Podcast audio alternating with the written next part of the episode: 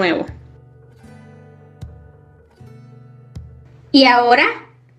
¿Cuántas veces has visto a tus héroes de brazos cruzados? Cuesta imaginarse a Spook y Kirt aterrizando en un planeta y quedándose ahí uno o dos meses sin hacer nada. Limitarse a pasar el rato no tiene nada que ver con atreverse a ir donde nadie ha ido antes.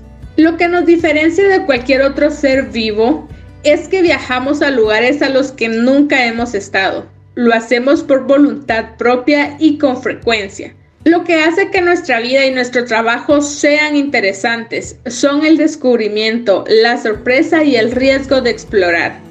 Introduce aquí la típica broma de los Monty Python en la Inquisición española. La fábrica nos ha quitado el impulso aventurero, el imperativo económico del siglo pasado consistía en evitar el riesgo, el cambio y sobre todo la exploración y lo nuevo.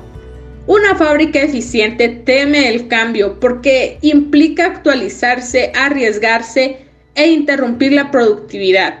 Seguramente toleramos el cambio si no nos queda de otra opción y agradeceremos el cambio gradual y previsible del aumento de productividad pero en lo referente a la palabra atrevimiento no queremos ni oírla. En el pasado evitar el riesgo funcionaba, pero ahora ya no. ¿Y ahora? Esta pregunta es lo que mueve a las personas y a las organizaciones, siempre hacia adelante y cada vez más rápido.